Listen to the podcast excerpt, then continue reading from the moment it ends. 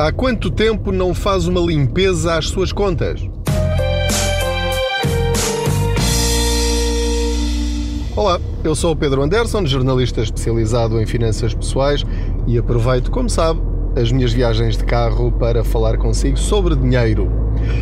Há quanto tempo não mexe, não faz uma limpeza, uma faxina às suas contas, às suas despesas, mas também aos seus investimentos? E esta questão é importantíssima, porque tenho falado muitas vezes sobre a importância de regularmente, todos os meses, de dois em dois meses, de seis em seis meses, ver quanto é que está a pagar por cada uma das despesas que tem, como é que está a sua conta da luz, a sua conta do gás, como é que estão as suas telecomunicações, quanto é que está a pagar de seguros, quanto é que está a pagar de seguro de saúde, eu estava a pensar no seguro do carro, eh, seguro de vida. Portanto, todas, todas as suas despesas têm de andar sempre em cima delas. Mas há um pormenorzinho que nós muitas vezes nos esquecemos, que é de fazer também uma limpeza aos nossos investimentos e às nossas poupanças. E vem isto a propósito de quê? Publiquei no blog o balanço do, do como estão a crescer os meus 4 PPR. Eu tenho um PPR para mim, um para a minha mulher, um para o meu filho mais velho e outro para o meu filho mais novo. E fiz questão de escolher quatro PPRs diferentes, ou seja, em instituições diferentes e com características diferentes. E se for ao blog www.contaspoupanca.pt, vai verificar que até estou a fazer um gráfico de Excel, absolutamente caseiro, eh, com cores diferentes para cada um deles, para perceber como exatamente o mesmo valor cresce ou tem quedas diferentes dependendo do, do PPR e de como é constituído esse PPR. Eu só tenho fundos PPR, não tenho seguros PPR, porque eles rendem muito pouquinho, mas têm capital garantido. Portanto, é outro campeonato. Estes são fundos PPR e, portanto, dependem bastante, muito mesmo, do desempenho das bolsas, eh, conforme as ações e os fundos e as obrigações que estão metidos lá dentro de cada um. E então o que é que aconteceu? Eu publiquei esse balanço e há um senhor que comenta publicamente, mas que eu senti que poderia servir como exemplo, e isto não é.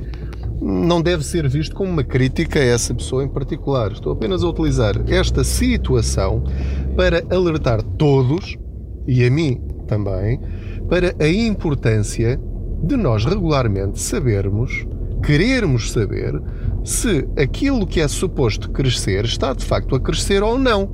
Porque ele dizia: Ah, eu tenho um PPR desde 2007 e não cresce um cêntimo. Mas valia, diz ele no comentário, meter o dinheiro no colchão. E eu fiquei admirado. Não, não é bem admirado. Eu fiquei a, a, a pensar para mim mesmo. Mas espera lá.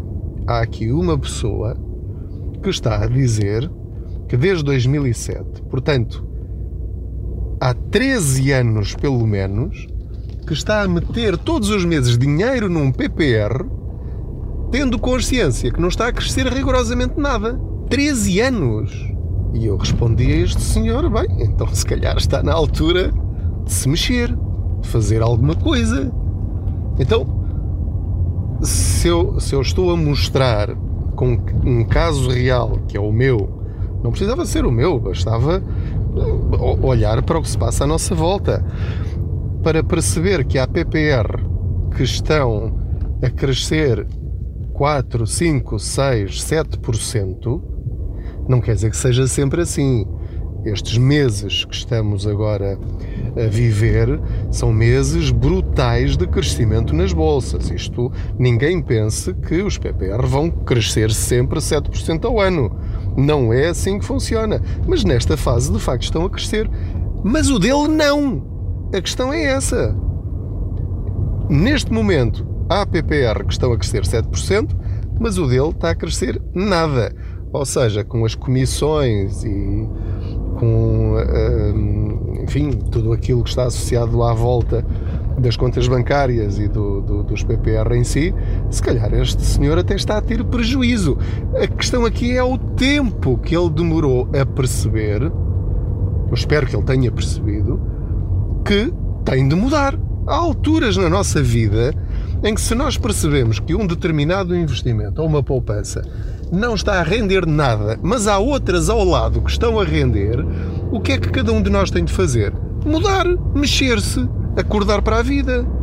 Vamos lá ver, que desculpa é que eu posso dar para, durante 13 anos, não mudar o meu PPR?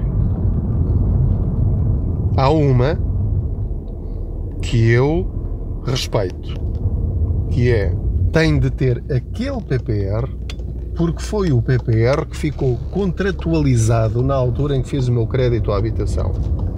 E portanto eu estou obrigado a meter lá dinheiro todos os meses ou todos os anos naquele PPR que é absolutamente miserável. E eu não posso tirá-lo de lá porque senão aumentam o meu spread.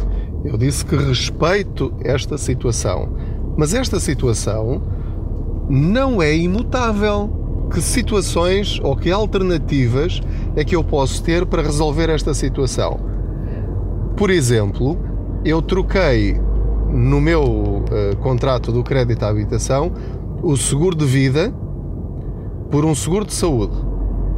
Eu posso negociar com o meu banco. Digo assim, meus amigos, eu tenho aqui um PPR que fiz convosco uh, para vocês me baixarem o spread mas isto não está a render nada, eu estou a perder dinheiro. E vocês não querem, com certeza, ter um cliente que está a perder dinheiro com um serviço que contratou com vocês. Portanto, eu quero acabar com este PPR, digam-me lá que outras opções é que eu tenho que vocês, banco, aceitam para eu trocar este PPR por outro produto que a mim me dá mais jeito.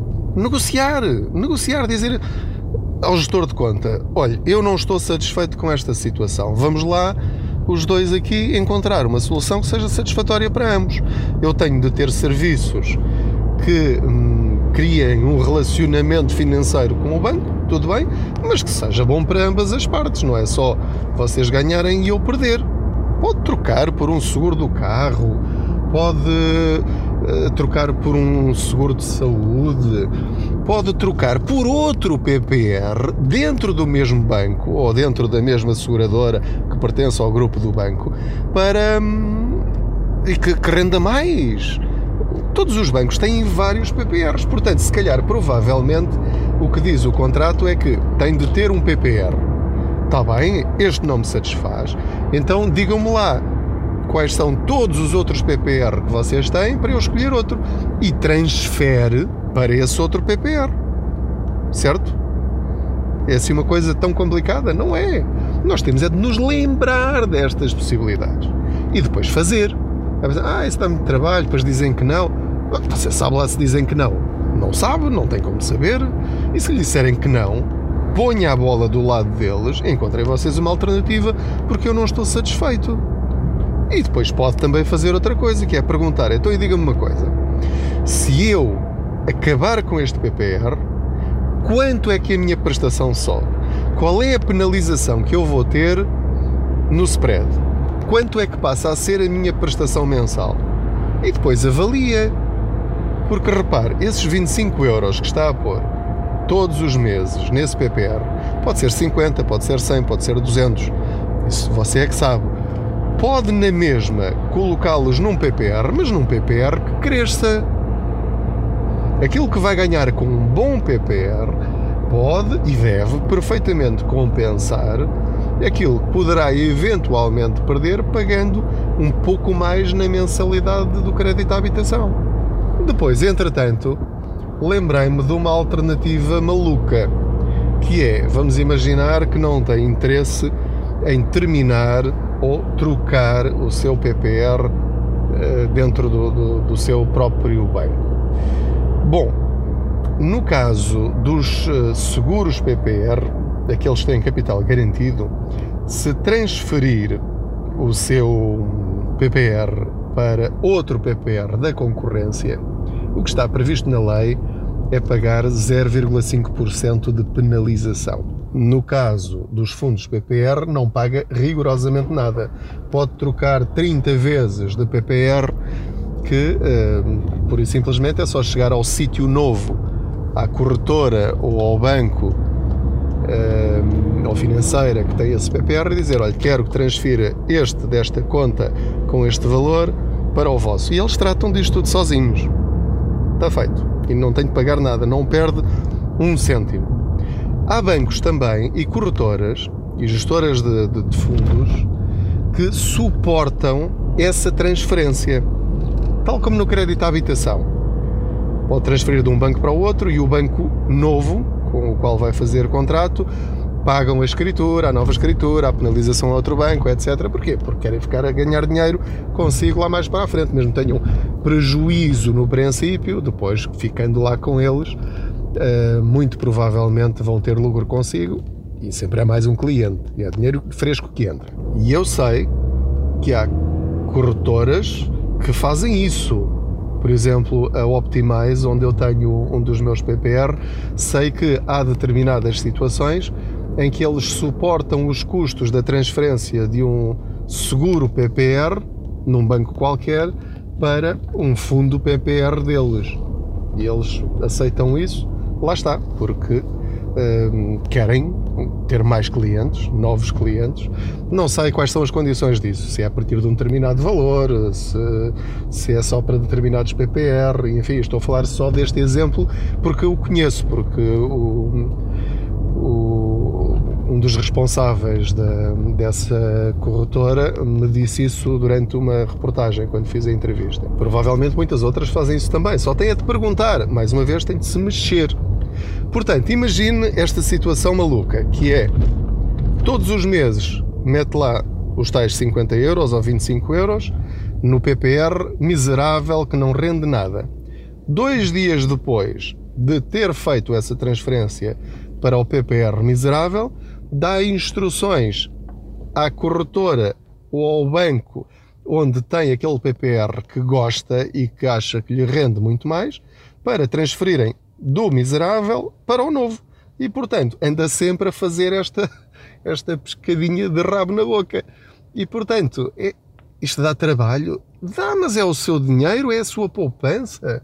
É, é o dinheiro que está a juntar para a sua reforma que eh, vai ser muito problemática e cada vez mais problemática. E pode precisar de usar esse dinheiro até antes da reforma, como agora aconteceu durante a pandemia. E portanto, já que está a pôr dinheiro de lado, ponha em locais, em ferramentas que vão render mais do que simplesmente metê-las num colchão bancário. Ao não estar a ganhar dinheiro com o seu dinheiro, está a perder dinheiro. Está a perder a possibilidade de ganhar dinheiro com o seu dinheiro. Esse é o truque que faz toda a diferença. Portanto, serve esta breve viagem para lhe dizer isto novamente. Regularmente, faça uma vistoria uma inspeção à sua poupança e também aos seus investimentos. Isto aplica-se não apenas ao PPR, mas também, por exemplo, às suas contas a prazo. Há pessoas que não fazem a mínima ideia de quanto está a render a conta a prazo que tem lá desde 1996. Não faça isso, por favor. Se chegar à conclusão de que essa conta poupança que não mexe há 20 anos, está a render 0,01 ou menos, pegue nesse dinheiro, tire-o daí e meta noutra conta, noutro banco se necessário. Faça alguma coisa pelo seu dinheiro. O seu dinheiro é, é um seu dependente, é como se fosse um filho seu, mas sempre menor.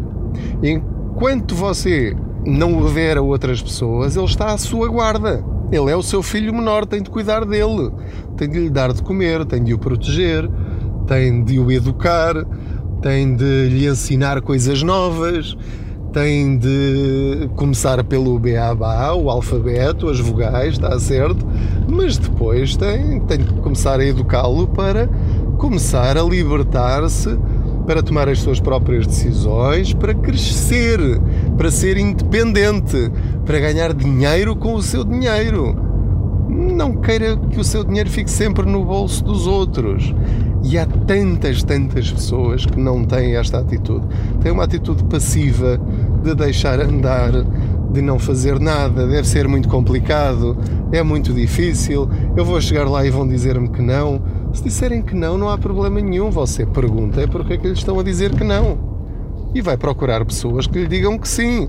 E depois vai pegar nessas situações e dizer à pessoa que lhe disse que não que, olha, eu já encontrei quem me disse que sim. Portanto, ou você muda e me dá aquilo que eu quero, ou então eu vou-me embora, vou pegar no meu dinheirinho e vou para o outro lado. Temos ter esta atitude, não há outra maneira.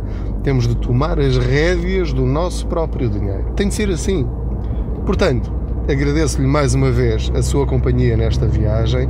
Faça um raio-x às suas despesas, sim, sempre. Estou sempre a dizer isso, mas também à forma como você ganha o seu dinheiro, à forma como você está a pôr o seu dinheiro a render, porque é aí que faz a diferença não é no poupar. O poupar ajuda o acumular, mas depois de acumular é que pode então começar a pensar em investir. Você tem de criar património. E depois de criar património, então aí já começa a poder brincar com os brinquedos dos grandes, não é? Porque uh, começa com coisas pequeninas, não é? com, com os dados, com o dominó e com as cartas, mas depois, se calhar, eh, está na altura de começar a, a jogar com uma PlayStation ou uma Xbox em termos financeiros, já para não falar de uh, outros brinquedos bem mais caros que se calhar provavelmente você gosta e até tem, mas uh, ter brinquedos com os quais pode ganhar dinheiro em vez de gastar ah, aí sim, aí sim vale a pena brincar. Não se esqueça de subscrever este podcast para receber automaticamente alertas sempre que houver um episódio novo. Não se esqueça também de fazer gosto na página de Facebook do Contas Poupança, também de subscrever o canal de YouTube Pedro Anderson Contas Poupança. Estou no Instagram, também o blog, sempre. Subscreva a newsletter e olhe, nesta fase de pandemia em que estou a gravar este episódio, tenha sobretudo cuidado consigo. Proteja-se a si e aos outros. Boas poupanças!